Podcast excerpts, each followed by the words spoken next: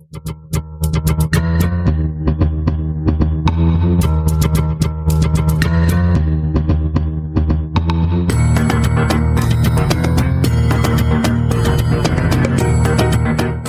Herzlich willkommen zu einer neuen Episode von System Matters. Mit mir dabei ist der Frank. Hallo. Der Andreas. Hallo. Und ich bin der Daniel.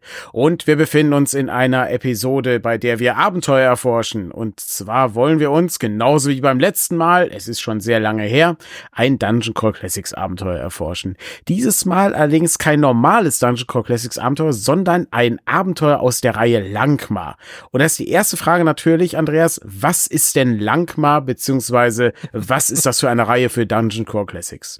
Ja, Langmar kommt, äh, sagen wir mal, je nachdem, wie schnell das alles geht. Irgendwann Anfang nächsten Jahres haben wir die Box dann hoffentlich äh, in den Händen. Das ist ein Setting für Dungeon Core Classics, äh, kommt als Box daher. Ähm, eine Formulierung, die ich wahnsinnig liebe, wenn etwas daherkommt, übrigens, falls es euch interessiert. Und äh, ist wirklich ganz schlimm. Ist egal. Und äh, wir arbeiten da schon sehr, sehr lange dran. Das ist äh, Langmar, äh, ist die Stadt der Diebe und des tausendfachen Rauchs äh, und die Stadt der schwarzen Toga und die hat noch ganz viele andere Namen und ist die archetypische Diebesstadt oder beziehungsweise große Stadt mit ganz viel Gilden und Diebesgilden und so. Und ich denke mal, so ziemlich äh, jede größere Fantasy-Stadt, äh, die eine Diebesgilde hat, äh, dürfte ähm, als Inspiration Langmar haben. Das ist so die der Archetyp davon. Ähm, geschrieben und erfunden erfunden von Fritz Leiber, der mit seinen Abenteuern von Faft und dem Grauen Mausling da in Langmar ganz viel erzählt hat. Und äh, Goodman Games haben das für DCC als äh, Setting umgesetzt mit äh, kleinen, aber feinen und sehr spannenden Regeländerungen und vor allem sind die Abenteuer etwas anders, äh, weil es nämlich äh, viel um Einbrüche geht und um Diebeszeugs, sag ich jetzt mal im Großen und Ganzen, um Intrigen zwischen Diebesgilden und äh, halt Stadtabenteuer. Ähm, ist eine nette Abwechslung, ist eine wahnsinnig gute Box, äh, finde ich, natürlich. Und äh, das Abenteuer, was da drin ist, äh, ist das, was wir heute besprechen, nämlich Kleinkriminelle in Langmar ist der Titel. Genau, das Ganze ist aus dem Jahr 2018, da ist das erschienen, geschrieben von Michael Curtis.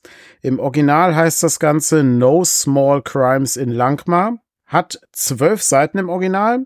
Die deutsche Fassung hat 16 Seiten, aufgrund der längeren Übersetzung.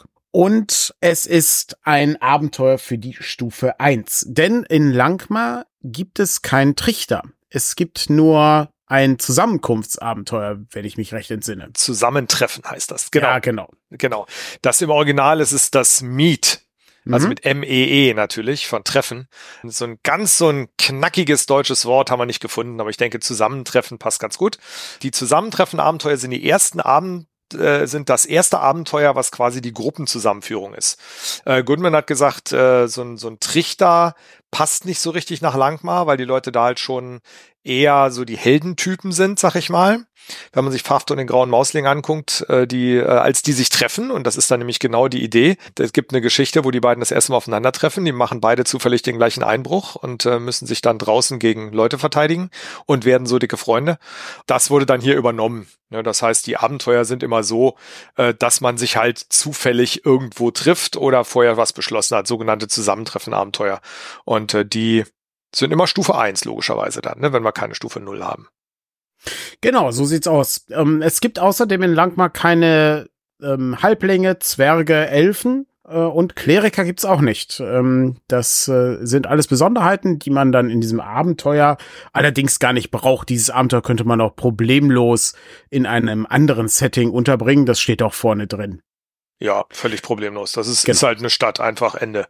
Und selbst Stadt ist gar nicht unbedingt nötig. Das würde auch irgendwo in einer, in einer Kleinstadt oder irgendwo, irgendwo, wo ein einsames Haus steht, könnte das auch funktionieren.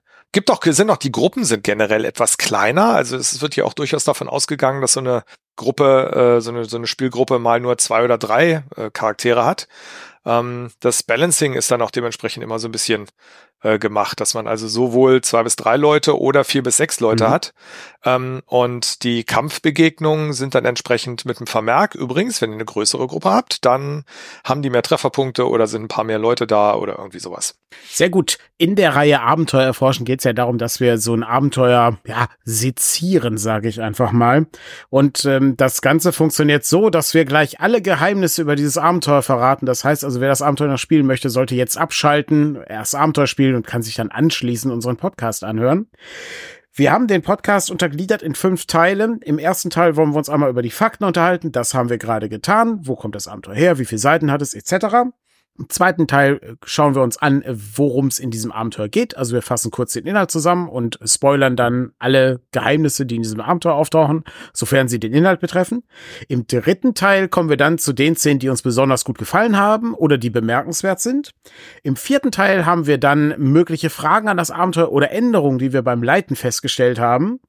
Und im letzten Teil schauen wir uns an, was wir von diesem Abenteuer lernen können. Und ich äh, würde sagen, wir starten direkt einmal. Andreas, worum geht's in dem Abenteuer? Also in Langmar, in einer, äh, am Ende einer dunklen Gasse, wo wenig Leute hinkommen, steht das Haus von Lord Sutter. Lord Sutter ist ein Magier und Forscher, ähm, der irgendwie seit sehr, sehr langer Zeit äh, nicht mehr da ist, äh, also das Haus nicht mehr verlassen hat. Ähm, das liegt daran, dass er tot ist. Und ähm, diverse Leute Leute sollen schon versucht haben, das Haus auszurauben äh, und einzubrechen.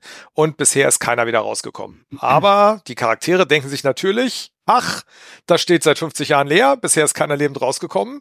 Gucken wir doch mal rein. Und äh, Hintergrund ist, dass dieser Lord Sutta äh, mit den Ratten von Unterlangmar kommuniziert hat und mit denen ins äh, Gespräch gekommen ist. Und das konnte er, indem er sich Tränke ge ge gebraut hat, die ihn klein machen können, äh, die ähm, haben ihn so auf ein Zehntel seiner Größe schrumpfen lassen. Und dann hatte er ziemlich genau die Größe der Ratten von Unterlangmar, die ähm, intelligente Ratten sind, in normaler Rattengröße, aber auf zwei Beinen bewaffnet rumlaufen und so. Und die ähm, durchaus auch mal versuchen, Oberlangmar zu erobern oder andere Dinge zu tun. Und mit denen ist er ins Gespräch oder in Verhandlungen getreten, sag ich mal, wollte von denen viel lernen und ähm, fand die Idee mit dem Verkleinern so cool, ähm, dass er gesagt hat, Einbrecher werden bei mir bestraft, indem ich, sobald sie das Haus betreten, das Haus magisch versiegle und sie magisch auf Rattengröße schrumpfen lasse. Und dann haben wir eine Geschichte, die wir also die ich zumindest in äh, Fantasy-Abenteuern schon äh, das ein oder andere Mal gesehen habe. Wir haben nämlich geschrumpfte Charaktere, für die eine Katze auf einmal ein Drache ist und äh, die Vogelspinnen, großen Hausspinnen von Langmar eine echte Gefahr sind. Und äh, die müssen sich dann irgendwie durch das Haus arbeiten und müssen diese Tränke finden, muss erstmal, müssen erstmal rausfinden, dass es sowas überhaupt gibt.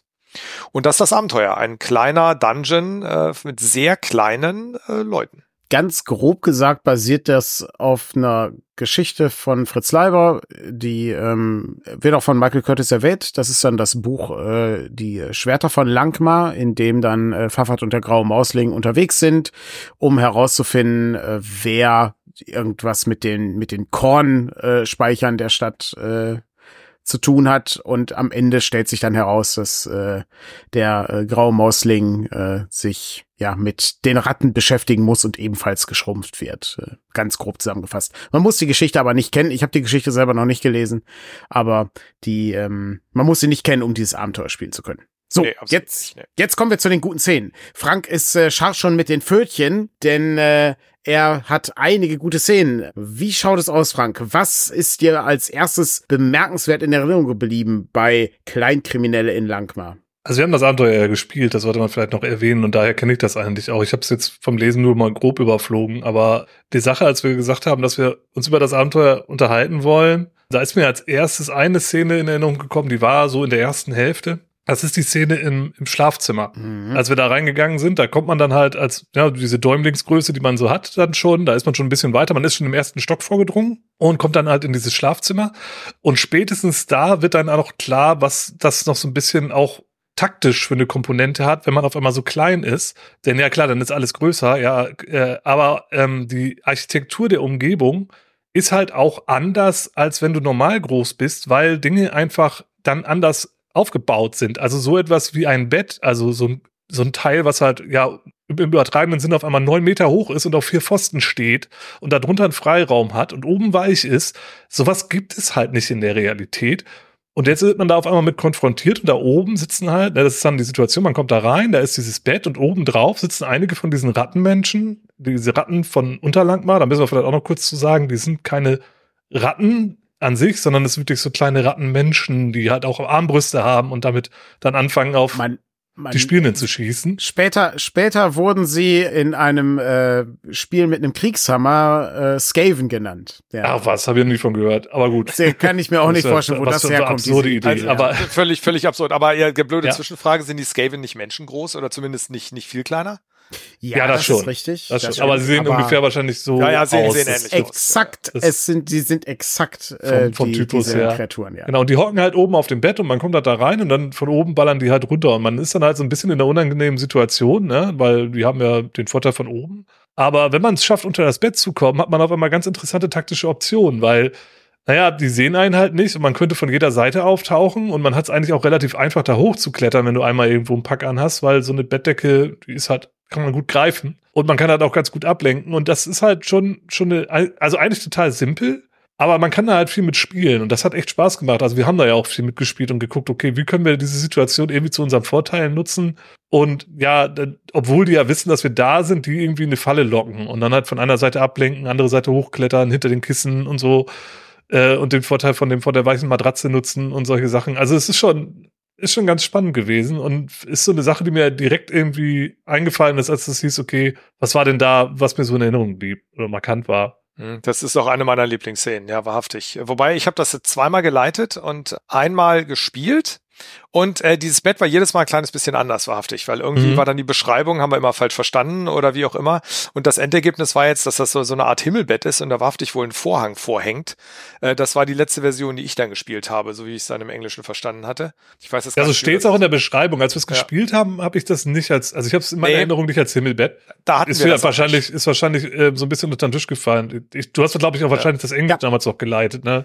Ja, genau. Ja. Genau. Und äh, das ist auch im Englischen ist das auch nicht so super gut zu verstehen, dieser, dieser Satz. Also was, wo da jetzt die Vorhänge sind und so weiter, da, das haben wir wahrscheinlich einfach überlesen. Ich glaube, ich habe das bei meinem ersten Mal leiten, also beim ersten Mal hat Daniel geleitet für uns, äh, beim zweiten Mal habe ich das für eine andere Gruppe geleitet, beim dritten Mal auf einer Con und äh, beim zweiten Mal habe ich das, glaube ich, auch falsch gemacht mit dem Bett. Aber das ist, wenn da so ein Vorhang ist und die dann zwischen den Vorhängen durchgucken und da rausschießen, dann sind die auch noch in Deckung. Ähm, dann sehen sie zwar weniger, das ist dann deren Nachteil, aber sie äh, haben mehr Deckung äh, und das ist deren Vorteil. Also das ist dann nochmal so ein taktisch spannender. Ja, es macht aber auch nochmal die Sache nochmal irgendwie interessanter. Also ich finde das ja. gar nicht so verkehrt, wenn äh, angenommen der Vorhang hängt jetzt wirklich vielleicht doch bis zum Boden irgendwo oder es ist irgendwo eine Kordel für den Vorhang, äh, bietet das ja auch wieder Möglichkeiten. Und du hast ja auch noch das Dach oben drauf, wo du vielleicht auch irgendwie draufklettern könntest, um dann hinterher halt, also um wieder noch eine Etage höher zu sein und den Vorteil da zu ergattern. Das sind so Sachen, die mir jetzt direkt einfallen. Und wenn man runterfällt, tut's auch nicht so sehr weh, dann ist ja schön weich. Hat auch Vorteile, das stimmt. ja, das stimmt, ja. Also ist auch einer meiner Lieblingsszenen, wahrhaftig. Es ist, ja. äh, es war, ging mir genauso, als ich überlegt habe, was waren denn coole Szenen, war das die erste, die mir eingefallen ist, weil die alle dreimal sehr unterschiedlich war und äh, jedes Mal auf seine Weise sehr spannend. Ich würde gerne mal bei diesem Aspekt bleiben mit den Gegenständen, die für circa 15 Zentimeter große Charaktere anders sind als für normal große Charaktere. Denn das Abenteuer ist ja sehr voll davon, das ist ja Teil des ganzen Konzeptes. Es wird ja auch einmal auf äh, The Shrinking Man äh, hingewiesen, beziehungsweise die ähm, die unglaubliche Geschichte des Mr. Des C. Mr. C, genau. Ähm, der deutsche Titel ist sehr merkwürdig. Fand Hat ich, keine Ahnung, worum es gehen könnte, oder? Ja, ja. ganz, ganz seltsam. Unglaubliche ist Geschichte. Eine, genau, ist eine, ist eine Story von äh, Richard Matheson, der natürlich auch für die Twilight Zone geschrieben hat und so. Das ist ein Klassiker der Science-Fiction-Literatur. Ähm, und was ich sehr spannend finde, ist zum Beispiel in Raum 1-2 im Studierzimmer zu sehen. Da findet die Gruppe nämlich, wenn sie zwischen den Kissen des Divans äh, irgendwie ein bisschen herumforscht, Goldmünzen. Das Problem ist auch, dass die Goldmünzen so groß sind wie Wagenräder. Das bringt dir also als kleine Figur bringt dir das gar nichts das passiert dir ständig in diesem Abenteuer. Ständig findest du in diesem Abenteuer tolle Dinge, irgendwelche kostbaren Münzen, kostbare Statuen, die den Rattengott darstellen mit Rubinaugen und so weiter. Mein Magier hat doch auch strahlende Augen bei den ganzen Zauberbüchern bekommen, die genau, hier richtig. und da irgendwo in dem Labor oder in der Bibliothek Korrekt. rumlagen. Aber ich konnte halt, ich konnte nicht einstecken, ich konnte nicht aufmachen, ich konnte ja. nur die Rücken sehen und denken, oh, ja, das wäre genau. interessant. Ich mag das total, weil man in gewisser Weise dazu dazu gebracht wird, sich zu merken, wo die Sachen sind. Und dann, wenn man hoffentlich dann den Fluch von sich genommen hat oder irgendwie aufgehoben hat, wieder zurückgeht, um diese Sachen zu holen. Und ich mag diesen Anreiz, also dass man ständig irgendwie Sachen hat, guck mal hier, das ist, das könnte auch dir gehören. Ja, aber jetzt bist du ein bisschen zu klein. Ne? Du hast die ganze das Zeit die Karotte vor genau. der Nase, aber Exakt. du kommst halt genau, nicht ran. Das ist äh, bei dem Abenteuer wirklich sehr ausgeprägt. Das stimmt. Das ja. ist richtig, das ist richtig toll. Und dann wird das einmal auf den Kopf gestellt, weil, äh, nein, das wird nicht einmal auf den, es wird mehrmals auf den Kopf gestellt, weil es gibt dann eine Stelle, wo man auf einem Tisch, äh, das ist in Raum 1.3 im Esszimmer, auf einem Tisch findet man dann Werkzeug zum Fallen entschärfen. Der Lord Sutter hat nämlich den Ratten geholfen, die Rattenfallen zu entschärfen. Und dann hat er sehr filigranes Werkzeug gebraucht. Also da ist dann so eine Nadel und eine ganz kleine Säge und sowas. Und das ist immer noch groß, aber das kannst du gebrauchen. Das kannst du als, als Charakter kannst du das benutzen. Weil das kannst du nämlich später benutzen benutzen, um zum Beispiel ein Schloss zu knacken, weil deine Dietriche sind ja viel zu klein. Du kannst ja dich mit deinem Diebeswerkzeug, was jetzt nur noch, weiß ich, so groß ist wie ein Fingernagel, kannst du ja keine Tür mehr knacken. Das heißt also, du musst jetzt mit anderem Werkzeug umgehen. Und das brauchst du dann später, um zum Beispiel Türen zu öffnen. Das fand ich toll. Also diese, diese Verknüpfung ist klasse. Das und ist super gut. Kann ich gleich mal kurz. Es gibt, man kann auch ein Kistchen finden mit mehreren, ich glaube, vier Flaschen mit Heiltränken, ja. die aber auch normal Menschengröße haben. Das heißt, solange du klein bist, bist du da im Schlaraffenland, ja, weil ich glaube, aus jeder Flasche kriegst du fünf Dosen Heiltrank raus äh, für deine Größe. Aber du kannst den Schrott halt nicht transportieren, ne? weil dann musst du dann irgendwie entweder umfüllen oder, oder einfach was auch immer. Ja, das ist dann auch noch so ein, so ein nettes da kann man dann sogar was mit anfangen in dem Augenblick, aber halt irgendwie auch nur sehr stationär. Ne? Ist ja auch genau. so ein bisschen, dass auch wieder da, ne, was ja bei DCC auch immer wieder so ein, so ein Faktor ist oder so ein Unique Selling Point, ist halt, dass die Kreativität auch irgendwo angeregt wird. Ne? Du kommst halt in so ein, dann überlegst du halt, okay, der heilt mich jetzt der Heiltrank und das ist ja unheimlich viel Heiltrank. Wie kann ich denn da jetzt was mitnehmen? Habe ich irgendwie ein Gefäß, was da, wo ich es reinfüllen kann? Und wenn ich mich dann doch wieder vergrößere, vergrößert sich das dann auch mit? Oder wie ist das dann und so? Das sind ja so Fragen, die man sich dann halt stellt und damit, womit man auch ein bisschen spielen kann. Das, das macht immer unheimlich Spaß. Es gibt noch etwas anderes. Es gibt äh, später, wenn man sich dann ganz nach oben gekämpft hat, ähm, in den Ort, wo dann auch der Fluch von einem genommen werden kann, beziehungsweise wo diese alchemistischen äh, Labore sich befinden, dann findet man plötzlich eine Menge von Flaschen, in denen sich äh, schwarze und weiße Flüssigkeiten befinden, die eben dazu, so, dazu bringen, äh, entweder zu schrumpfen oder eben zu wachsen. Und die Flaschen, die dir helfen, wieder zu wachsen, die sind auch in klein. Also die sind halt so groß, dass du die als kleine Figur benutzen kannst. Was natürlich total Sinn macht, weil wenn du ja klein bist, kannst du ja nicht so eine riesen Flasche trinken. Und das fand ich, also das sind halt so Sachen, du, deine Aufmerksamkeit ist sofort da, sobald ein Gegenstand für dich in dieser Größe benutzbar ist, dann äh, ist das Absicht oder es ist ein Gegenstand, der eigentlich in meiner Normalgröße viel zu groß wäre, äh, viel zu klein wäre, um ihn zu benutzen, aber hier als Kleinfigur ist die fantastisch. Eine Nadel wird eben zu einem Speer plötzlich.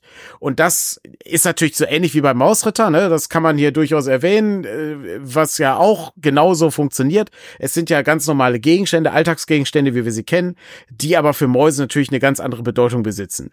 Und das wird in diesem Abenteuer wirklich, wirklich toll gemacht, vor allen Dingen, wenn man bedenkt, dass das Ding im Original zwölf Seiten hat. Ja, das ist, äh, also da steckt sehr viel drin. Ja, und da gerade der Punkt ganz kurz, nur weil du gerade Mausritter erwähnt hast, auch wenn man kein DCC spielt, lohnt sich das Abenteuer auch, wenn man, wenn man Mausritter leitet. Also da kann man sich ein paar Sachen raus abgucken. Man kann es nicht eins zu eins spielen, aber man könnte vielleicht sogar den Dungeon fast komplett übernehmen, wenn man ein paar Anpassungen macht. Also das, die, potenziell sehe ich das schon. Und mit jedem anderen Fantasy-System halt auch, ne? Ja, klar, ja, das stimmt, ja, ja. sagt, man hat keinen Bock auf das dicke DCC-Regelwerk, obwohl das ja eigentlich regeltechnisch sehr leicht ist, aber ist halt ein dickes Buch. Oder man mag das System aus irgendeinem Grunde nicht, hat man völlig problemlos, das in jedes beliebige Fantasy-Ding umzubauen, weil es ja eine sehr abgeschlossene abgeschlossene kleine, äh, im wahrsten Sinne des Wortes, oder halt riesig, je nachdem, wie wir es sehen, ähm, Umgebung ist. Ne? Das, du stellst halt irgendwo ein Haus hin, alter Magier, Sache erledigt. Ne? Das ist äh, schnell gemacht. Ich muss auch noch auf einen Gag eingehen, der in dem Abend, also das, das Abenteuer hat mehrere Gags, aber der eine ist halt toll der hat auch speziell damit zu tun. Und zwar findest du ja diverse äh, Schriftrollen und sowas. Und einer heißt eben vergrößern. Das ist der Zauber vergrößern. Und das ist, ich finde das so toll, weil du natürlich denkst, ja geil, wir sind ja geschrumpft, vergrößern. Krasse, werde ich wieder normal groß. Nein, nein. Du vergrößerst dich nur, wie du als kleine Person eben den Zauber vergrößert sprechen würdest. Das heißt also. Das bleibt im Verhältnis. Wenn, genau, wenn du Glück hast, wirst du halt so groß wie ein größerer Gartenzwerg draußen. Das ist halt so toll, wenn du dann überlegst, ja, verdammt, äh, jetzt sind wir alle so klein. Ach hier, guck mal, ich habe den Zauber vergrößern gefunden. Wenn ich richtig gut würfeln, dann werden wir wieder groß vielleicht. Und dann, nein, nein, du wirst halt nur im Verhältnis größer. Haben wir das nicht sogar ausprobiert? Das hatten wir, ja, mein, ja, mein Magier, der, der hat ja den, der, also mein Zauberkundiger, der hat ja den Zauber selbst, der kann den. Und da haben wir dann auch festgestellt, ja toll, jetzt bin ich irgendwie ein Drittel größer als vorher, ja. aber das ist ja, jetzt genau. auch nicht so. Nee, ja, gut, halt damit ist, man, ist natürlich für die Kämpfe trotzdem ja. gut. Also man hat da immer noch die Vorteile, die man halt hat im Verhältnis, aber man wird halt nicht wieder normal groß. Ja. Genau, du hattest äh, im, im Endkampf, hast du mich vergrößert und äh, du hast so viel Zauberbrand gemacht, dass du mich auf die dreifache Größe gebracht hast. Und dann war ich halt auf einmal 45 Zentimeter und nicht mehr nur 15. Was da wahrhaftig eine Menge gebracht hat, wenn man auf einmal einen halben Meter groß ist und damit eventuell dem Riesenroboter, der da rumhopste, äh, dann Schaden machen kann. Zu der Szene kommen wir gleich noch. Das, das war sehr spannend. Äh, war eine schöne, schöne Situation. Mit Vergrößern habe ich schon so manche coole Szene in verschiedenen Abenteuern gehabt. Das ist ein sehr, sehr Ist auch mein Lieblingszauber, die, von ja, denen, ja. die ich habe. Also ich kenne ja. nicht alle DCC-Zauber, dafür sind es zu viele, aber die, die ich habe, die kenne ich ganz gut. Und Vergrößern ist da auf jeden Fall mein Favorit. Also äh, das ist jedenfalls sehr schön. Also dieser Groß-Klein-Mechanismus hat mir auch sehr gut gefallen und äh, funktioniert sehr gut. Wobei er natürlich auch eine gewisse Gefahr hat, äh, auf die ja hingewiesen wird ganz am Anfang. Denn äh, das Abenteuer hat ja einen Zauberspruch, den man nicht mit einem Rettungswurf im Grunde überstehen kann. Man, man muss sozusagen geschrumpft werden. Es gibt allerdings eine Variante, ähm, die vielleicht Andreas kurz erwähnen kann.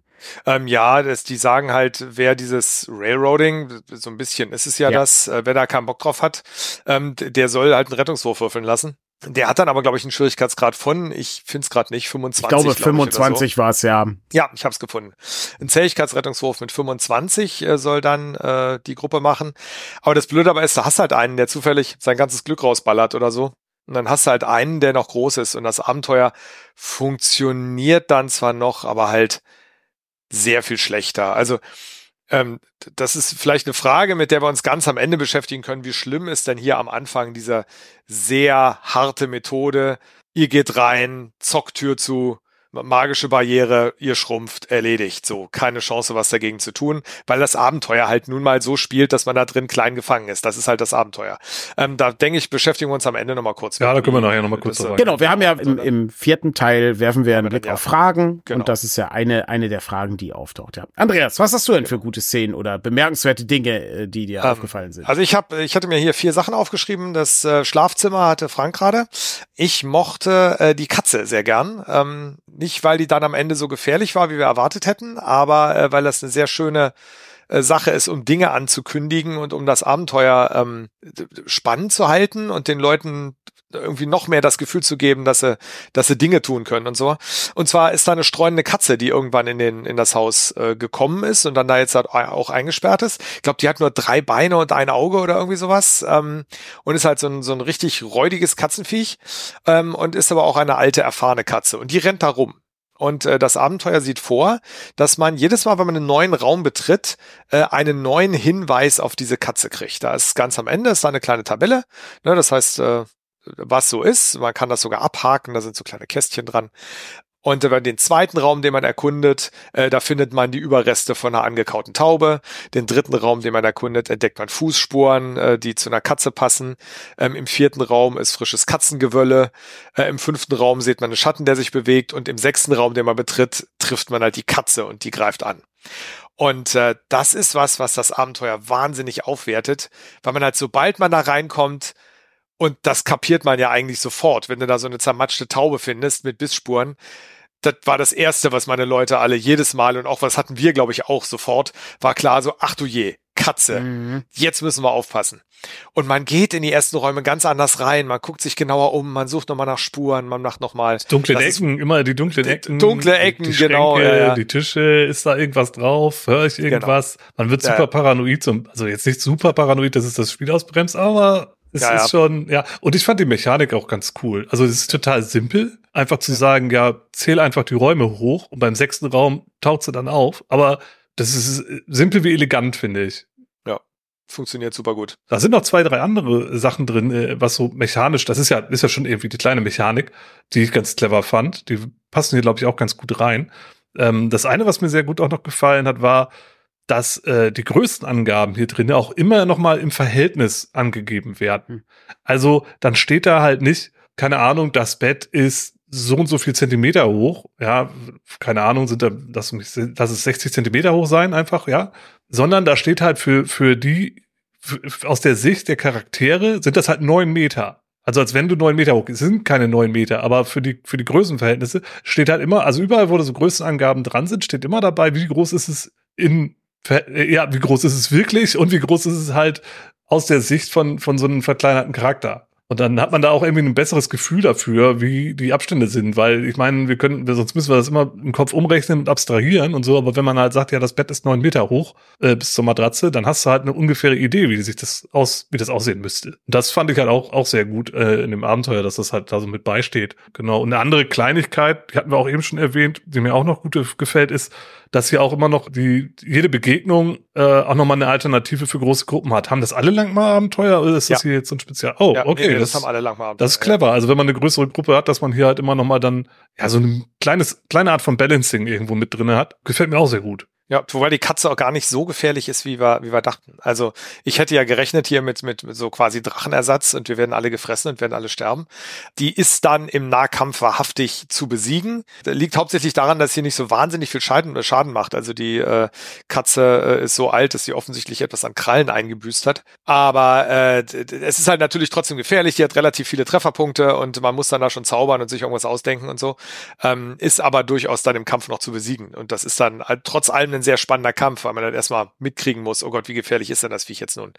Ähm, sehr schöne Sache, ja. Also ich finde, dies mit den Größenverhältnissen ist also ein, ähm, also ein typisches DCC-Ding generell. Ich finde, daran sieht man halt, dass diese Abenteuer gespielt und daraufhin nochmal geändert werden. Weil ähm, ich denke an sehr, sehr, sehr viele halt nicht ganz so sorgsam geschriebene Abenteuer, wo sowas einfach durchrutschen würde. Wo dann eben das Bett 90 Zentimeter hoch ist und nicht 9 Meter. Ja, und dann stehst du da, ja, was, was heißt das, ja, 90 Zentimeter? Wie hoch, wie hoch ist denn das jetzt?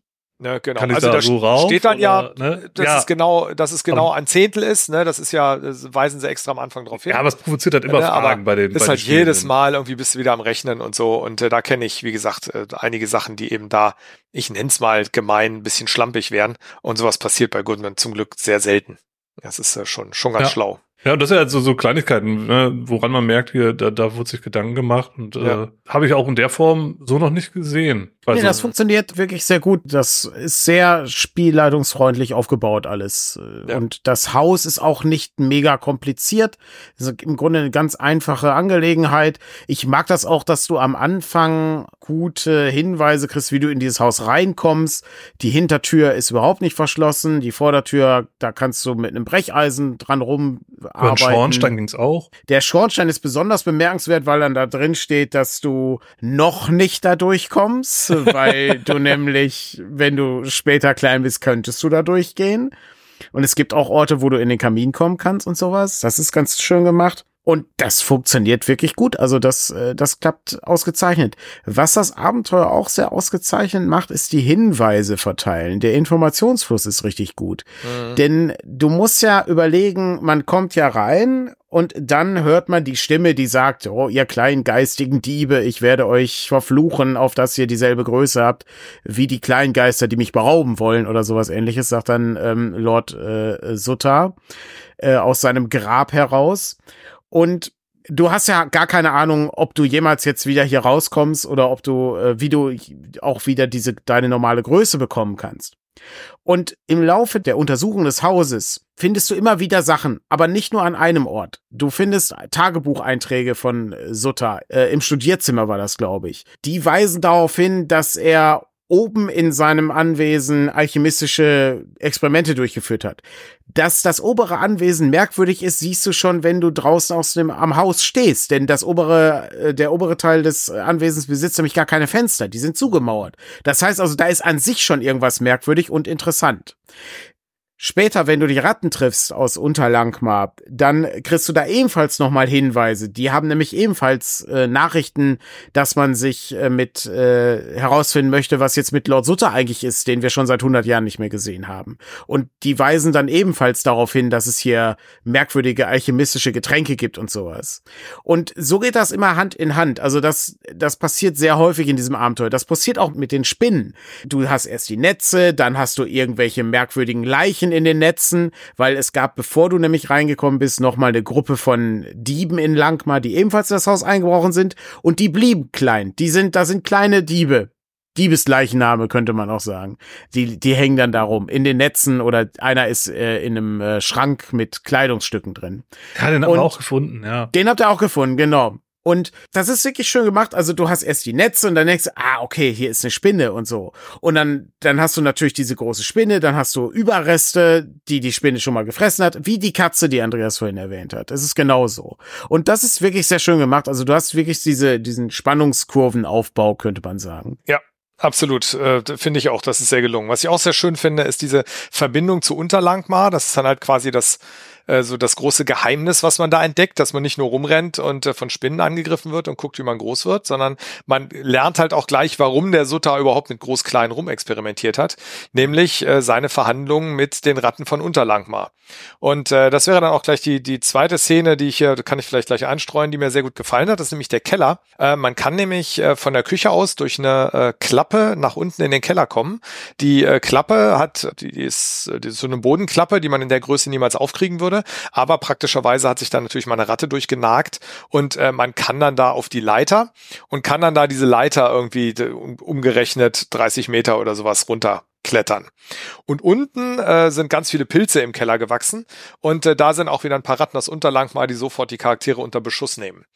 Und das ist so eine Szene, die, äh, wenn die Charaktere dann runter wollen, wirklich, da unten ist nichts, was ihnen weiterhelfen würde, dann ist das eine sehr spannende. Es wird auch im Abenteuer erwähnt, dass es da einen TPK gab, wo die ganze Gruppe ausgelöscht wurde bei dem Versuch, äh, da runter zu klettern. Aber man kann halt selbst von oben, kann man schon erahnen, was hier los ist. Nämlich unten sind kleine Rattenmenschen, die einen mit Armbrüsten beschießen. Und man sieht ein Loch in Rattengröße unten ähm, in der Wand des Kellers, das halt irgendwo hinführt. Und äh, je nachdem, wie die Spielleitung Bock hat, äh, kann die dann halt sogar richtig das Abenteuer nach Unterlangmar weiterbringen, äh, ähm, wenn da die Leute reingehen und dann da äh, nach Unterlangmar kommen und sich dann da umgucken wollen. Das ist dann auch eine schöne Überleitung in die nächste, in die nächste Kategorie, falls nicht noch irgendjemand von euch irgendwas hat, was ihr hier noch erwähnen wollt, weil das wäre so ein bisschen meine erste Frage.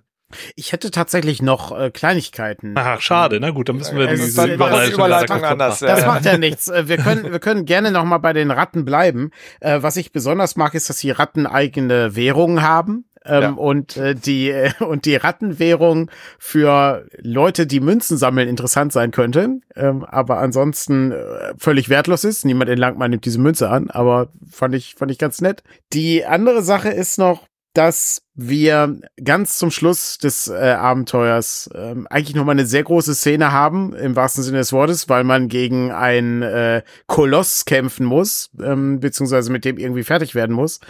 Und wir haben da als Alchemistenlabor noch diverse Tränke, die einen dann vergrößern oder verkleinern.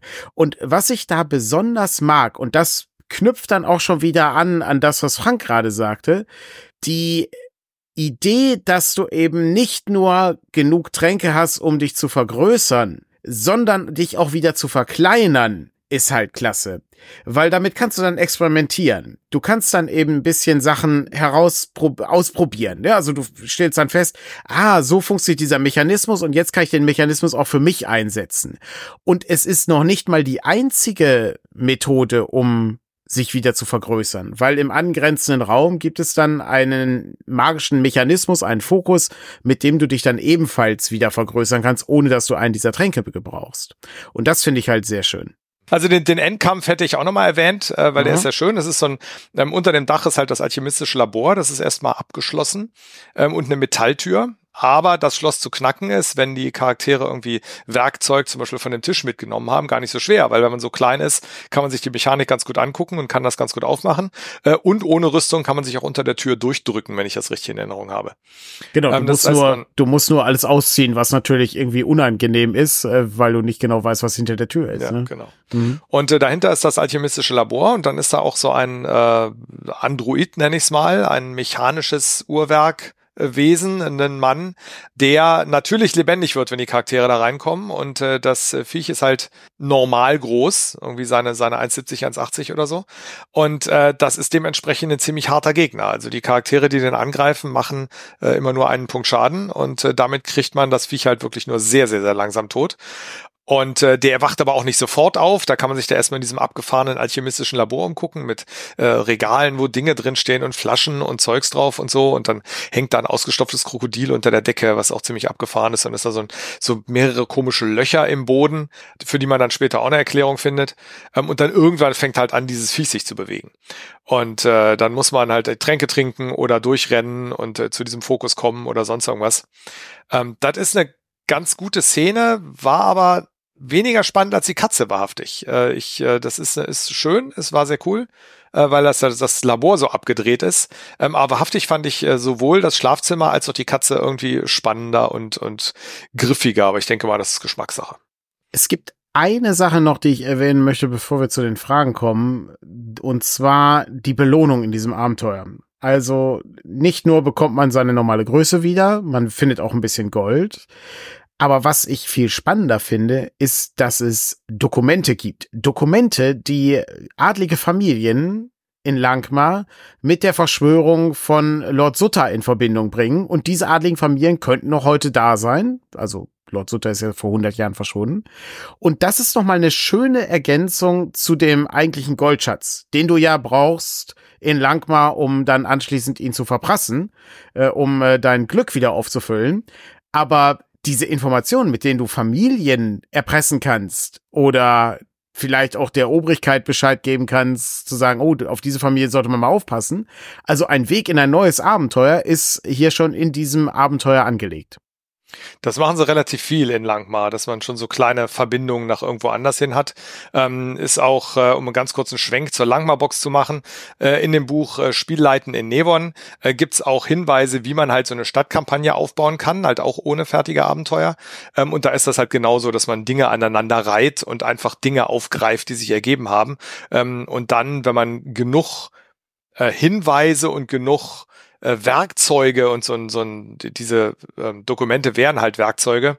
Wenn man davon genug gestreut hat, dann wird die Gruppe dann auch irgendwann proaktiv und äh, dann kann man sehr viel spannende Abenteuerabende damit verbringen, dass man einfach der Gruppe hinterherläuft, dass die sich Cooles ausdenkt und äh, dann braucht man dann das Buch äh, und ein bisschen Improvisationstalent, um dann zu gucken, wie das Abenteuer wird. Habe ich ausprobiert, das funktioniert wahrhaftig ziemlich gut und so eine so eine Dokumente sind da Gold wert, ist großartig. Hm. Außerdem geben die ganzen Dokumente natürlich noch Hinweise auf Unterlangmar, wozu wir dann zu der eigentlichen Frage von Frank kommen. Genau, Genau. dann wechseln wir doch mal zu den Fragen, Frank. Dann frag doch mal.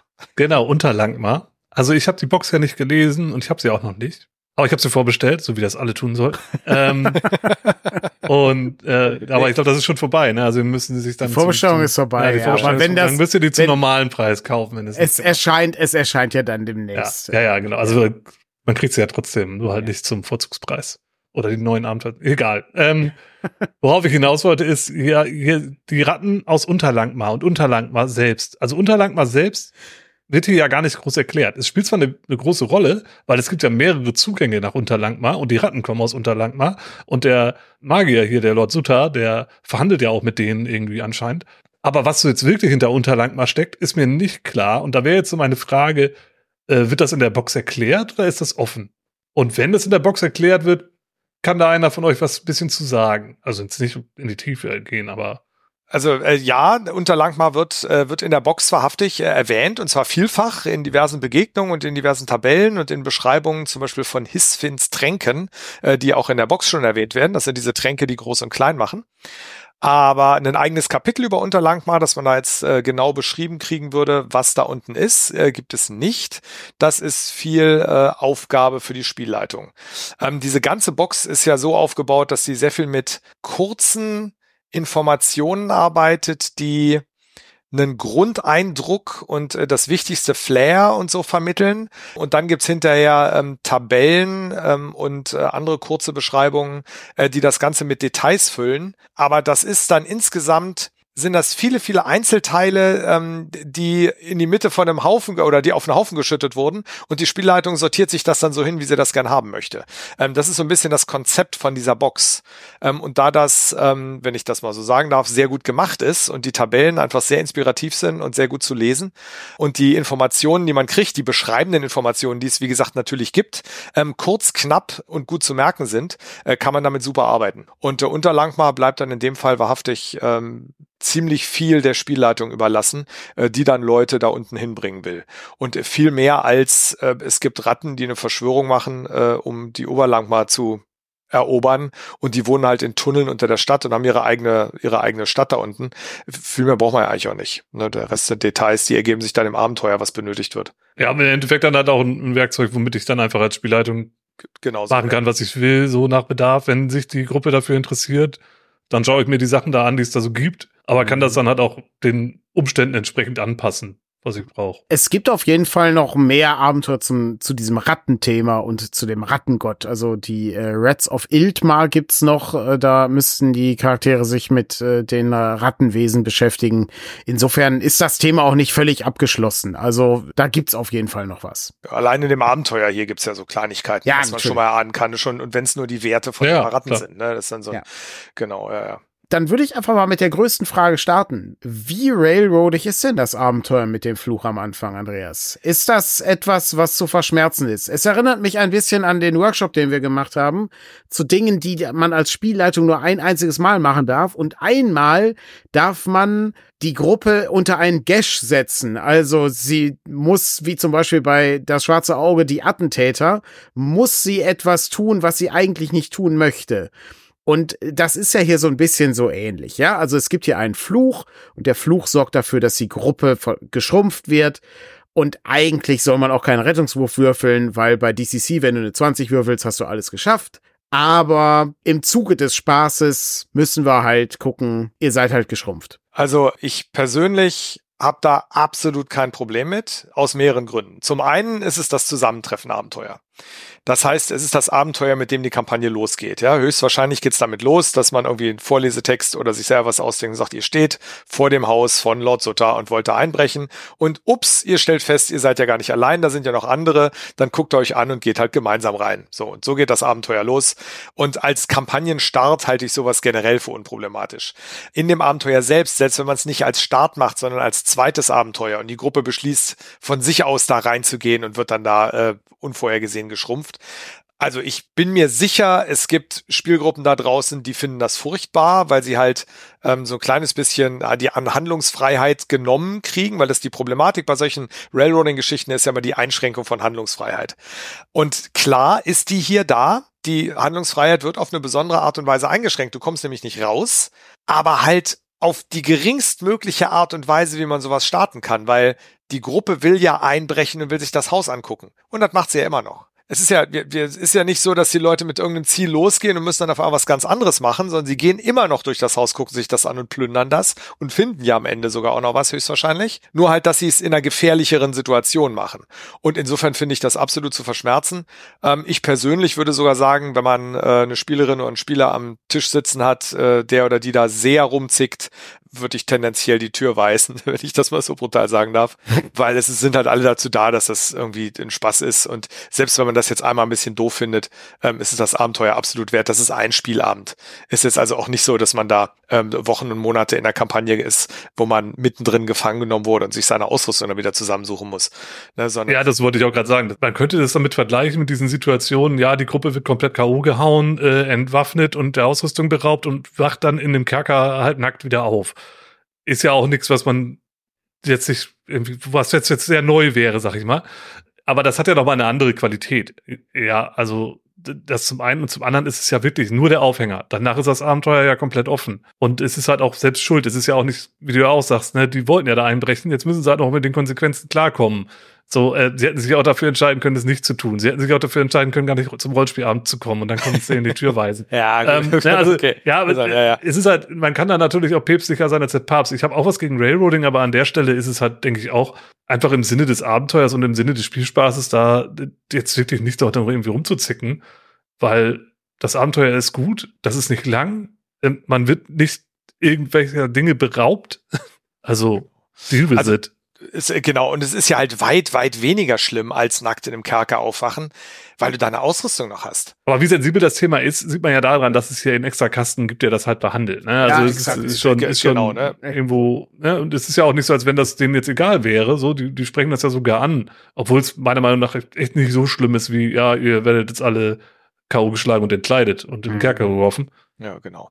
Und äh, das äh, zweite ist ja auch, es wird ja auch quasi ein bisschen angekündigt. Also, das ist das Haus eines alten Alchemisten und Magiers, der lange verschwunden ist. Und obwohl das Haus seit 100 Jahren leer steht, ist bisher keine Diebesgruppe wieder lebendig rausgekommen. Ja. Und das halt in der Stadt der Diebe, ja, das werden ein paar probiert haben. Und das ist ja schon eine Ankündigung, ne? Und dann ist halt schon klar, ah, deswegen kamen die Leute nicht wieder raus. Mist, jetzt sind wir in der Falle. Ähm, insofern ist es noch nicht mal eine super Überraschung, dass man jetzt den Eindruck hat, so, hurra, äh, ne, der Spielleiter zeigt mit dem Finger auf die Gruppe und lacht sie aus. Es ist klar, also es ist, äh, wenn die Leute dann sagen, wieso habe ich denn keinen Rettungswurf? Ich habe doch sonst immer einen Rettungswurf. Du willst uns wohl hier mhm. Spielleiterwillkür oder so? Das kann ein Problem sein, wenn man äh, Leute in der Gruppe hat, die vielleicht sehr schlechte Erfahrungen damit gemacht haben oder meiner Gruppe waren, wo das halt gang und gäbe war, was sie irgendwann genervt hat. Ich denke, sollte man wirklich jemanden in der Gruppe haben, der oder die das unangenehm findet, das dann einmal offen kurz ansprechen und sagen, Leute, das Abenteuer spielt jetzt halt in dieser Situation. Ist es okay, wenn wir einfach einmal damit leben? Weil wenn jetzt durch einen blöden Zufall irgendwie groß bleibt, ist das Abenteuer doof. Denke ich mal, wird so gut wie niemand in der Gruppe sagen, nee, das will ich nicht. Und äh, dann ja, und äh, das sind ja auch, also dann kannst du, wenn, wenn die dann damit kommen, das finde ich aber doof. Ja, gut, okay, nächstes Mal, wenn wir Segler auf Sternloser See spielen, dann bleibt dein, dein, bleiben deine vier Trichtercharaktere halt auch alle im Dorf. so, ja, also genau, ist halt, ja. Gibt's denn, gibt's denn noch andere Fragen? Ich glaube, wir haben das behandelt ja, jetzt. Es gibt, es gibt noch andere Fragen. Der Daniel hat Natürlich. noch eine Frage. Komm. Ich habe eine kurze Frage. Was sind denn Garvey-Bohnen, Andreas? Ja, im Vorgespräch musste ich es auch erst noch mal im, im Glossar raussuchen. Garvey-Bohnen sind so eine Art Kaffeebohnen. Das sind äh, Bohnen, die äh, in einer Langmar-Geschichte erwähnt werden und äh, da kann man ein schwarzes Gebräu draus machen und äh, ich denke, das ist ziemlich nah an, genau. an Kaffeebohnen. Das wird übrigens auch im äh, spielleitenden Nevon-Buch wird das auch erklärt, was Gabi-Bohnen sind. Bei den Getränken gibt nämlich auch eine Liste mit coolen Getränken. Es gibt übrigens auch eine Tabelle mit Gerüchen, falls das wen interessiert, finde ich wahnsinnig gut, weil die Stadt immer so stinkt. Kannst du auswürfeln. Okay, das habe ich auch noch nie gehört. Was besonders wichtig ist, ist, dass die Gave-Bohnen äh, dazu geeignet sind, ein nicht alkoholisches Getränk herzustellen, die das trotzdem beliebt ist in Langmar. Ähm, und äh, das ist das ist ja wichtig. Ja, also ja. das die, auch, sagt auch wieder was über die Stadt aus. Ne? Ähm, ich habe noch eine Frage, äh, auch ebenfalls sehr kurz. Ist jemals in einer Spielrunde der Gag aufgefallen mit Lord Sutter? Selbst mir nicht. Nee. Es ist ja Rattus rückwärts geschrieben. Oh. Oh. Oh. Okay. Ja. Daniel, der hat einen Gut, alles klar. Ja, das ist wie beim, beim Königin Sohn aus Elfenland, wo wahrscheinlich auch nur ganz wenige den, das Parlament Eng von Eng kapieren. Ne? Ja, ja, dann, ja, ja, das ist dann halt, das ist schon, ja, okay. sehr gut. Ja, okay, sehr okay. schön. Gut, nee. war, war eine Frage, hätte ja sein können, dass es in einer anderen Runde mal aufgetaucht ist. Nee, noch nicht, nee. Okay, äh, ich habe noch eine Frage, die äh, warte ich, äh, da warte ich aber mit äh, zum Schluss drauf. Das ist äh, eine kleine Geschichte nur. Ähm, aber Andreas, du hast auch noch Fragen. Ich habe wahrhaftig zwei Fragen. Und zwar äh, sind das ausnahmsweise mal, also meistens sind ja die Fragen ans Abenteuer äh, getarnte Kritiken. Und in diesem Fall sind es wahrhaftig eher, wie gehe ich denn in der Situation damit um? Und zwar das mit den Flaschen. Das ist ja ähm, äh, ist ja so, so die Pointe des Abenteuers, beziehungsweise ist die, ist die Lösung eine von zwei möglichen, ähm, dass man äh, dann halt die kleinen schwarzen, waren es glaube ich, oder die weißen, bin ich mir ganz sicher, äh, trinken muss, äh, um wieder groß zu werden. Die sind aber nicht beschriftet, die Flaschen, die sind halt nur schwarz und weiß. Und äh, dass es diese Flaschen gibt und dass die groß und klein machen und welche äh, in welcher Flasche ist, ähm, das steht in einem in einer Schriftrolle beziehungsweise einem Schriftstück, äh, was gefunden werden kann. Und dieses Schriftstück liegt auf einem Bücherregal ganz oben.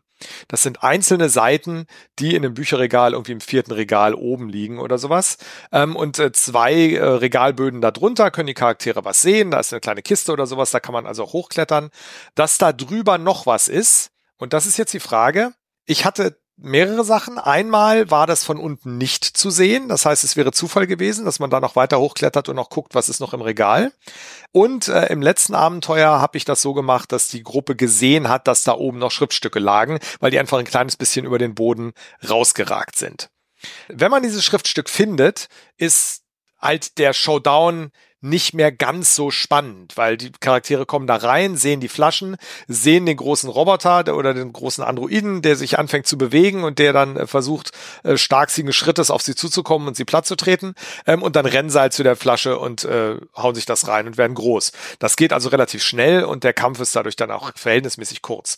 Auf der anderen Seite die Chance, dass die durch Zufall wirklich jedes Bücherregal bis ganz nach oben klettern, was ja auch nicht ganz ungefährlich ist, ist halt nicht so groß.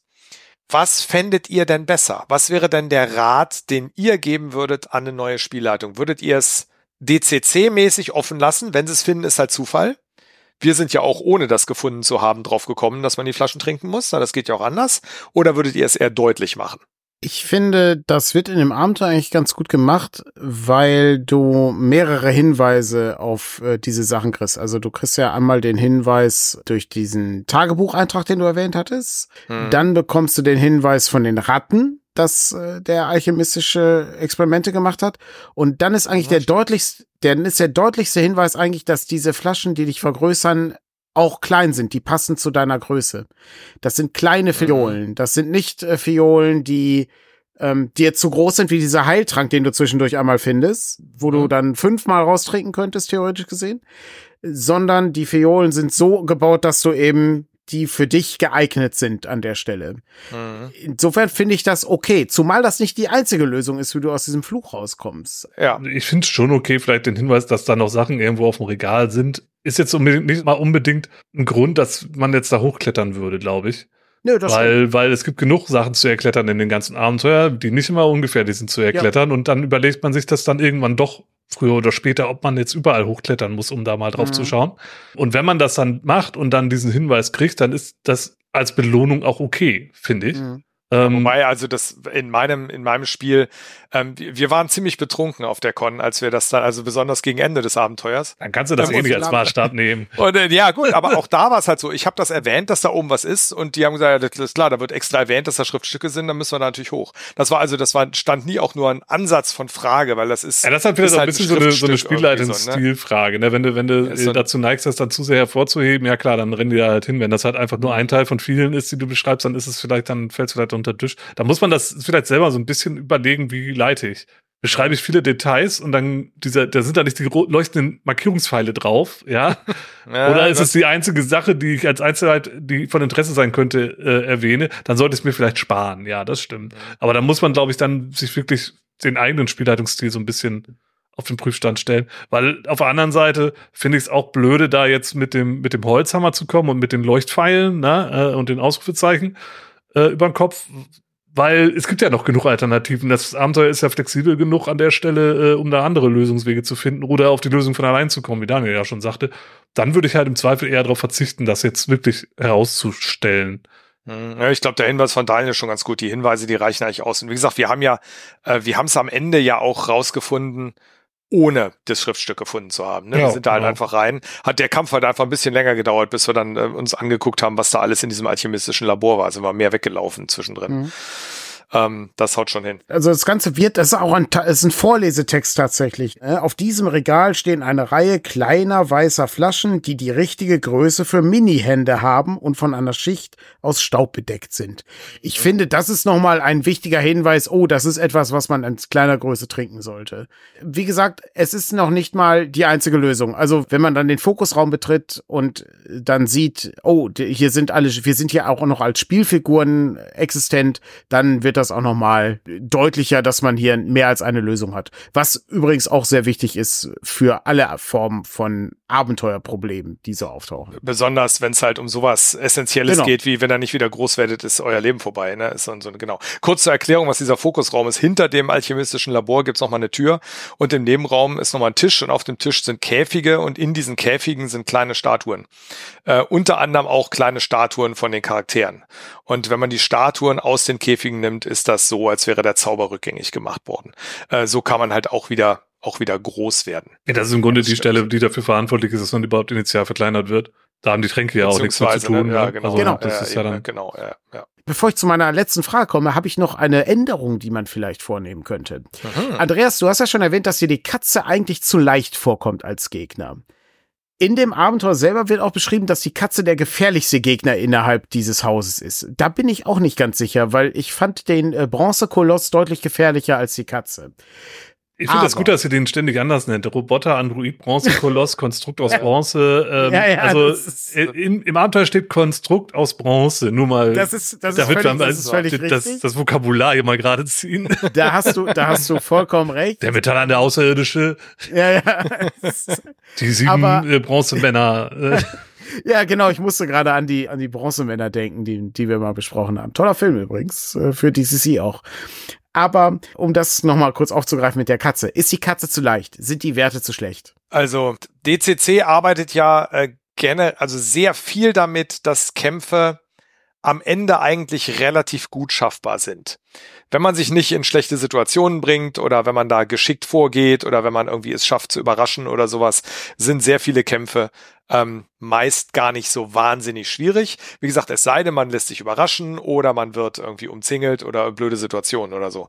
Und insofern passt das da eigentlich hin. Also mich hat halt der relativ geringe Schaden gewundert. Ja, das ist man, die Katze hat äh, einen Aktionswürfel mit 1W20 ganz normal und äh, beißt entweder für 1W4 plus 1 ähm, oder greift mit der Kralle an für 1W6 Schaden.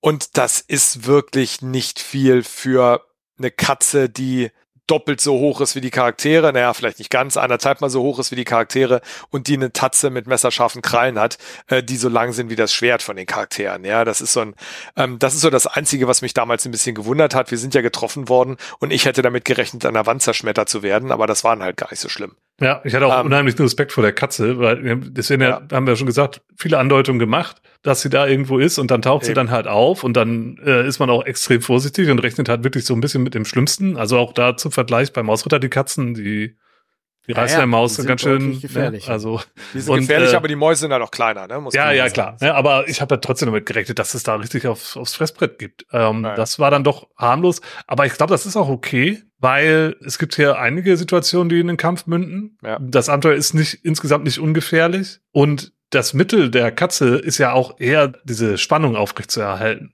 Also das wirklich Interessante ist ja, wie halt damit gespielt wird, dass man immer wieder diese Hinweise auf diese Katze findet, die irgendwann jetzt auftauchen wird und man immer wieder damit rechnet, wann kommt sie nur. Genau, also ich, wie gesagt, ich war so ein bisschen überrascht. Der Nachteil wäre, was will ich ja mit der Katze machen? Also wie immer, wenn man einen großen Gegner hat, gegen den viele kleine kämpfen. Also das ist ja manchmal schon so gewesen, dass ich mir den wahnsinnig coolen Showdown mit dem Kampf gegen den Riesen oder so vorgestellt habe. Ähm, und dann war, bestand die Gruppe aber aus vier Leuten und ähm, der Riese hat die Initiative verloren und war, da war der quasi schon tot, weil nämlich vier Leute irgendwie schon einmal draufballern konnten, ähm, bis es dann soweit war. Und ähm, das, die Situation haben wir hier halt auch. Wir haben halt viele Leute gegen die eine Katze und die können dann, wenn sie ein bisschen geschickt sind, sich von hinten anschli äh, von hinten äh, kommen, die können Zaubersprüche machen, etc. etc.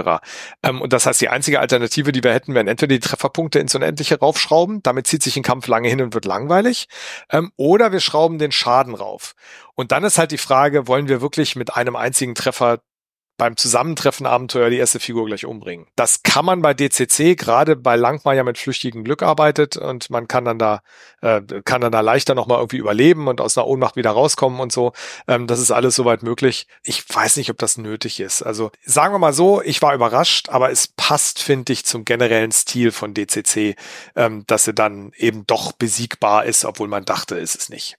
Zumal sie ja auch kein Endgegner ist. Also die ja, ist ja, ne, die ist ja äh, in Anführungsstrichen eine Zufallsbegegnung. Ich finde den, äh, den angerichteten Schaden gar nicht so schlimm. Ich glaube, die geringen Trefferpunkte sind eher so der Faktor. Also sie hat nur 25 Trefferpunkte die kriegst du auch recht schnell weg, gerade wenn eben drei Personen die Katze angreifen. Das sorgt dann doch eigentlich recht schnell dafür, dass die Katze, sagen wir mal, schwer verwundet ist oder so. Ja gut, sie hat Rüstungsklasse 13, da geht halt auch mal ein mhm. Schlag daneben. Ne? Mhm. Und ähm, 25, wenn vier oder mehr Leute in der Gruppe sind, hat sie schon 35 Trefferpunkte. Ne? Das ist dieses alternative Begegnung für größere Gruppen. Das ist, genau, und, und dann hat sie auch zwei Aktionswürfel, wenn sie in größeren Gruppen Oh stimmt, und sie hat auch Rüstungsklasse 14, mhm. nicht 13. Ne? Also das ist schon ein bisschen angepasst.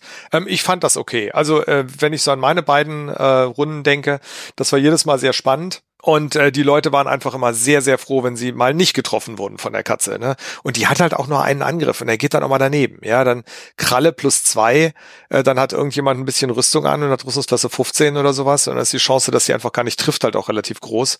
Ach, das war trotzdem ganz spannend. Ich denke, das haut hin. Und wenn man jetzt das zu langweilig findet, dann soll man einfach äh, die gleich die große Katze nehmen, auch wenn man nur zu dritt spielt. Also mit, mit Gruppe aus drei Leuten. Ich denke, das ist, äh, ist okay. Ich habe noch einen Aspekt zu der Katze, der äh, mich ähm, ratlos macht. Vielleicht mündet das auch in eine Frage. Ich frage mich, ob Michael Curtis eine Katze besitzt. Und zwar vielleicht eine orange getigerte Katze. Weil das Cover zeigt definitiv keine orange getigerte Katze. Sehr prominent ist da eine graue Katze drauf zu sehen. Und sie stimmt auch mit den Beschreibungen nicht überein, die in dem Abenteuer stehen. Und ich weiß natürlich, wie sowas zustande kommt. Dann wird das Cover gleichzeitig zu dem Text hergestellt sein.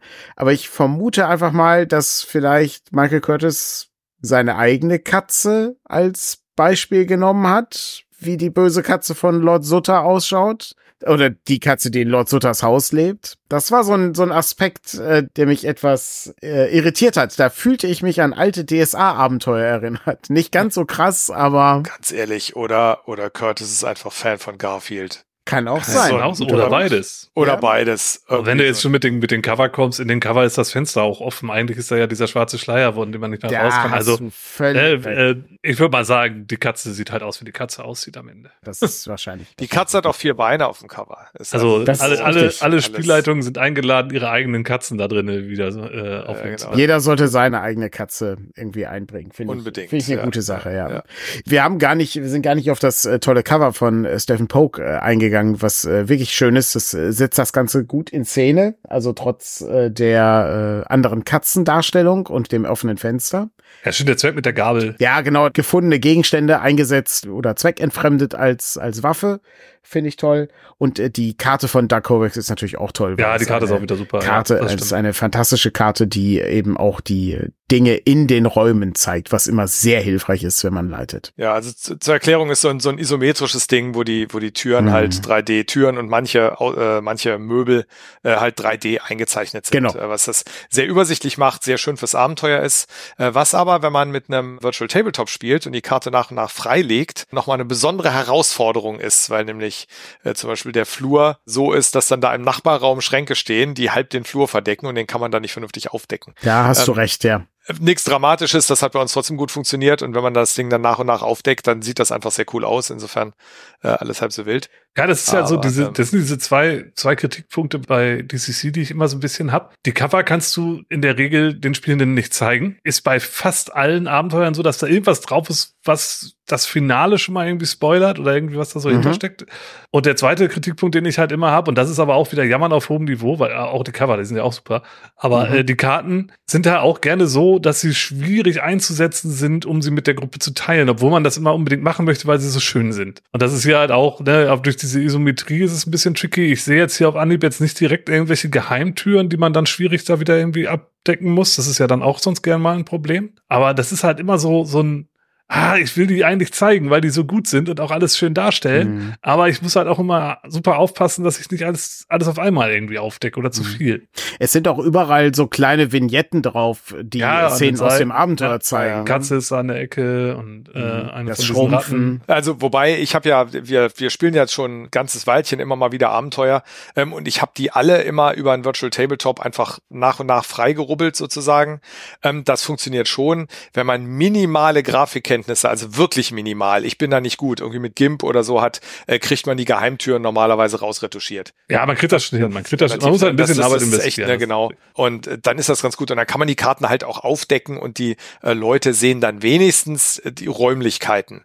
Natürlich die coolen Bilder drumherum sehen sie nicht, aber da kann man dann ganz zum Schluss noch einmal die ganze Karte aufdecken, damit sie alle nochmal A und O sagen können. Ja, das ist halt, aber ist ja generell schwierig bei Karten. Also eine coole Karte ist halt eine coole Sache. Ne? Wir stehen alle auf Karten. Ähm, aber wenn die wirklich cool ist, dann ist halt auch nichts, was du der Spielgruppe zeigst. Normalerweise, ja. ne? weil halt Dinge drauf sind. Erst, erst nach dem Abenteuer. Nur erst eben, ne? genau, ja. eben, genau so, ja, ja. Wollen wir denn zum letzten Punkt kommen, ob wir was gelernt haben? Weil ich habe wahrhaftig was gelernt mit dem Abenteuer, aus Thema Abenteuerdesign. Ich habe, ich habe tatsächlich gleich mehrere Dinge aufgeschrieben, oh, die man gut. hier lernen kann in diesem Abenteuer. Dann fang du doch mal an. Ja, also das erste, was man hier lernt, ist, was ein Perspektivwechsel bedeutet. Also mhm. gerade eben, wenn es darum geht, äh, geschrumpft zu werden. Das ist äh, toll in Szene gesetzt. Wir hatten ja alle Aspekte bereits erwähnt. Also, dass, wenn man selber sowas schreiben möchte, dass die Umrechnung äh, hervorragend funktioniert, dass die Spielleitung hier immer so angesprochen wird, dass die Sachen in der richtigen Größe beschrieben werden. Es ist eine schöne Idee, gerade auch mit den Problemen, die dann auftauchen. Also wir haben nicht nur die Katze, wir haben auch noch Rattenmenschen, die klein sind. Wir haben äh, den merkwürdigen äh, Trank, äh, den man, äh, den man trinken kann. Man muss irgendwie diesen Fluch aufheben. Also da gibt's genug zu tun. Und ich finde, das Abenteuer sorgt dann gleichzeitig auch dafür, dass man seine Wohnung anders äh, betrachtet. Wenn man äh, 15 Zentimeter groß wäre, welche gefährlichen Abenteuer gibt's äh, in äh, der Wohnung zu äh, erleben? Beziehungsweise was für ein interessanter Abenteuerort ist das? Übrigens auch etwas, was man für Mausritter hervorragend benutzen kann. Ja, stimmt. Mhm. Ich habe den Punkt, was für einen Unterschied ein Abenteuer macht, wenn man über offene Fragen durchgezogen wird. Also dieses Abenteuer, ich stelle mir das vor, man lässt die Katze weg und man lässt die Katzen, äh, man lässt die Ratten von Unterlang mal weg dann wäre das immer noch ein Abenteuer, das wäre immer noch ganz spannend. Man könnte immer noch gegen Spinnen kämpfen. Vielleicht würde irgendwo in der Ecke eine Katze sitzen, ohne diese Hinweise auf die Katze oder so. Ähm, vielleicht würde, wären irgendwo normale Ratten, die man bekämpfen könnte, das wäre immer noch was. Aber dem Abenteuer würde wahnsinnig was fehlen. Ich hatte in einer, das, da wurde ich dran erinnert, in einem anderen Abenteuer mal den Fall, dass da ein so ein kleines Geheimnis drin war, in einer relativ simplen Geschichte. Und das Abenteuer war okay, bis sie das kleine Geheimnis das erste Mal aufgetaucht ist und da hat sich das um 180 Grad gedreht. Und ich finde, diese Hinweise auf die Katze und dann halt gegebenenfalls die Hinweise auf Unterlangmar äh, sind etwas, was wahnsinnig durchs Abenteuer zieht, weil da halt ja.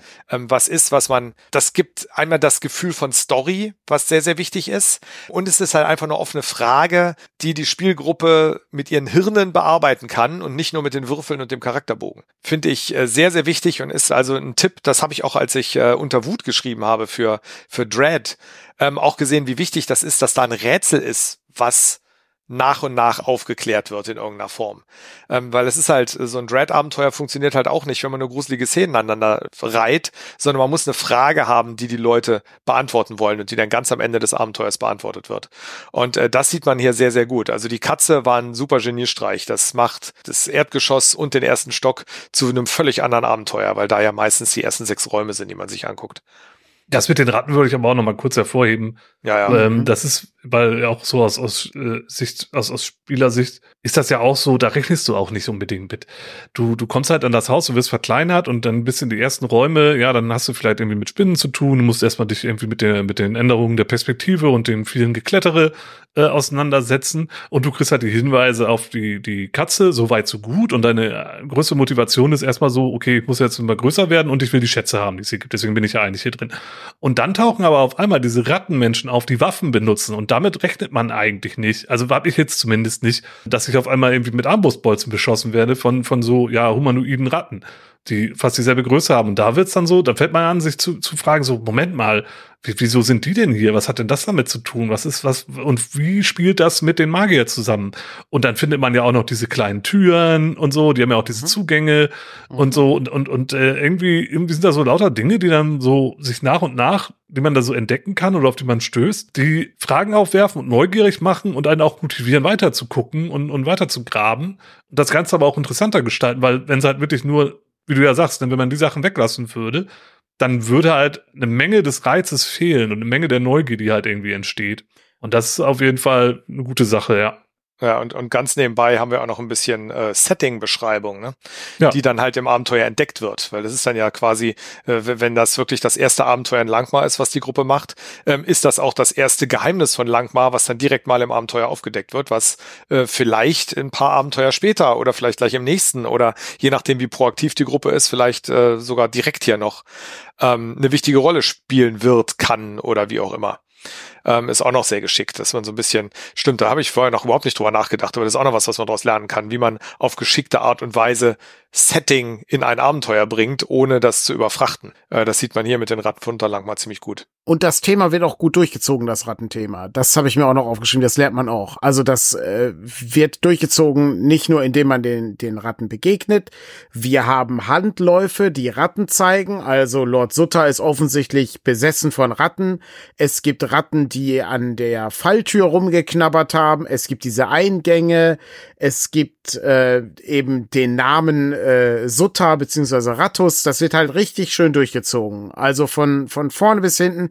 Du bist ständig damit konfrontiert. Ähm, und wenn du, wenn du einmal bemerkt hast, worum es geht, dass es hier um Ratten geht, dann siehst du viele andere Dinge, an denen du vielleicht vorher vorbeigelaufen bist und gedacht hast, hm, das ist aber irgendwie ein bisschen merkwürdig. Äh, und dann, ach so, darum sind da die Eingänge. Darum sind die aufgenagt, die Türen und so. Und das ist dann alles ziemlich interessant und dann passt das alles schön zusammen. Es ist eben nicht nur das eine Thema, diese, wir, wir werden geschrumpft, sondern es ist immer noch das zweite Thema, die Ratten sind noch mit dabei. Also eine Idee reicht halt nicht für ein gutes Abenteuer. Du brauchst halt schon mehr Ideen. Und hier in dem Abenteuer sind viele Ideen drin. Ja, und das, und das bei der Länge. Und das bei der Länge, genau. Das muss man auch mal überlegen. Also wir reden hier von, ja, also Content sind es halt am Ende äh, 14 Seiten. Ja, 12. Im ja, Original ja, sind es 12. Im Original 12, ja, und im, im Deutschen jetzt 14. Mhm. Äh, mit Illustrationen und allem drum und dran und die Karte ist da noch nicht mal mit drin. Äh, und es ist ja eigentlich auch ein kleines Abenteuer, was man an einen oder vielleicht zwei Abenden, wenn man, wenn man kurze Sessions macht, äh, durchgezockt bekommt. Aber da steckt echt viel drinne. Also das ist jetzt nicht wirklich nur so hier, hau die Ratten im Keller kaputt. Oh, das ist ja äh, fast naheliegend. Ne? aber gut, es ist auch hau die Ratten im Keller kaputt, aber doch sehr viel mehr. Vielleicht sogar ein kleiner Gag auf dieses äh, Thema. Die Ratten im Keller, stimmt, ja. Ja, hat da noch irgendjemand was gelernt? Äh, eine Sache hätte ich noch, äh, und zwar ist das vielleicht ein gutes Beispiel für ein spielbares Abenteuer mit einem Gash, beziehungsweise mit einem Fluch, mit diesem Railroading-Aspekt am Anfang. Zumal es auch eben mehrere Lösungen gibt, um wieder groß zu werden. Hatten wir ja schon erwähnt, die, den Aspekt, dass du eben den Trank trinken kannst oder eben, dass du auch deine Spielfigur aus diesem Käfig herausholst, damit du eben wieder äh, groß wirst. Und darauf werden auch genug Hinweise gegeben, also so, dass es nicht völlig obskur ist. Ja, absolut, ja. Also ich, wobei ich jetzt äh, Abenteuerdesign technisch auch wahrhaftig den, den Gesch und äh, diese Situation ja nochmal ganz, ganz strikt voneinander trennen würde. Weil so ein, hm. so ein Gesch ist ja ein Fluch, wo über Magie dir gesagt wird, du musst XY tun. Ne? Also bei Attentäter geht's ja darum, dass man äh, Kaiser Hall umbringen soll. Und das ist dann einfach die lesende Schriftrolle und dann müssen sie halt den umbringen. Und das ist sehr viel mehr Einschränkung der Handlungsfreiheit als du musst dich jetzt klein durchschlagen. Das ist ja klar. Das stimmt, die, ja. das, das Ziel ändert sich ein bisschen, ähm, aber wie ich ja vorhin schon erwähnte, nicht hundertprozentig. Ähm, und auch nackt im Kerker würde ich jetzt nicht mit dem Gesch vergleichen. Also ich finde, den, den, den Gesch ist immer noch das, das fieseste Eingreifen, weil du einfach per niederdrückendem Daumen der Spielleitung äh, in Form von irgendeinem Magiezauber sagst, so, ihr müsst jetzt XY machen und ihr habt keine andere Chance. Ende, egal was ihr tut. Und äh, das ist schon die, die fiesere und perfidere Methode, um die Handlungsfreiheit einzuschränken, generell. Wie gesagt, das muss nicht immer furchtbar sein, das kann in seltenen Fällen nochmal funktionieren, aber äh, da ist sowas hier dann doch sehr viel angenehmer, finde ich jedenfalls. Insbesondere, weil es auch so kurz ist. Also die genannten äh, Beispiele sind ja in der Regel dann auch gerne mal ein bisschen größer aufgezogen.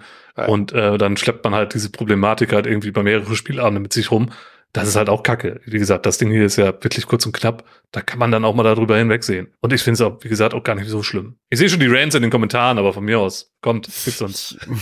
Hier, es wäre dann der letzte Punkt, den ich auch hab und äh, den erwähne ich eigentlich immer erfreulich kurz. Hier lernt man, wie man ein kurzes Abenteuer schreibt. Das äh, ist immer eine wichtige Angelegenheit und äh, auch wie man zusammen mit äh, der Karte das Ding irgendwie auch gut darstellt. Also das ist schon sehr gut in Szene gesetzt. Da kann man ja eigentlich auch jedes. DCC-Abenteuer aus dem Regal nehmen und da irgendwie gute Beispiele für zu finden. Ja, das stimmt. Ja, Also Also da viel, das viele halt gut an. zumindest, ja. Ich bin auf jeden Fall auf die Box gespannt. Das hat ja doch schon einen gewissen Vorgeschmack gegeben, in welche Richtung das so geht. Das hat ja doch schon einen gewissen anderen Geschmack. Wir haben es ja jetzt nicht in Lang mal gespielt, sondern doch eher in so eine klassischen DCC-Richtung. Aber wenn man jetzt so da reinguckt und wo wir uns auch drüber unterhalten haben, man merkt halt schon, das geht in eine bisschen andere Richtung alles. Ja, Ja. definitiv. Es ist also die Abenteuer sind erstaunlich stark anders, wenn ich das mal so komisch verquer grammatikalisch ausdrücken darf.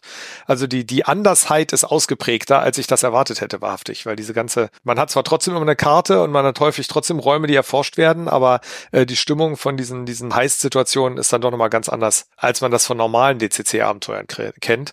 Und ich bin auch wahnsinnig gespannt, das Ding physisch dann in der Hand zu halten, weil mit dem Text beschäftigen wir uns ja schon sehr lange. Hab da schon viel auch elektronisch schon gesehen, aber das physische Ding in der Hand zu halten, ja, die Box zu nehmen und man hört, wie sich Dinge da drin bewegen, da freue ich mich wahnsinnig drauf, wahrhaftig. Das wird ein, wird ein ganz großartiger Tag, wenn ich dann von euch das Paket kriege und aufmache.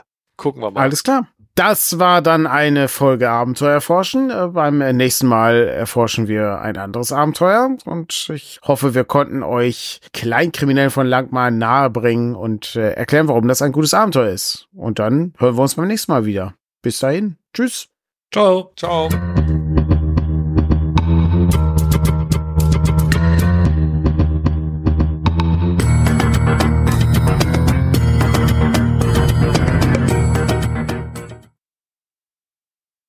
Intro und Outro entstammen dem Stück Solencia Library, das unter Creative Commons Attribution 4.0 International Lizenz steht. Und das Ganze hat der Künstler Art of Escapism gemacht und kann auch im Free Music Archive gefunden werden. Es lohnt sich reinzuhören, er hat nämlich noch zahllose andere Titel, die man kostenlos herunterladen und anhören kann. Einen Link dazu gibt es in dem Beitrag zu dieser Podcast-Folge. Auch auf die Lizenz gibt es einen Link. Und ich bin ganz froh, dass ich diesmal nur einen englischen Track vorlesen musste und keinen französischen. Da fällt die Aussprache ein wenig leichter. Aber nur ein wenig. Bis dahin, tschüss.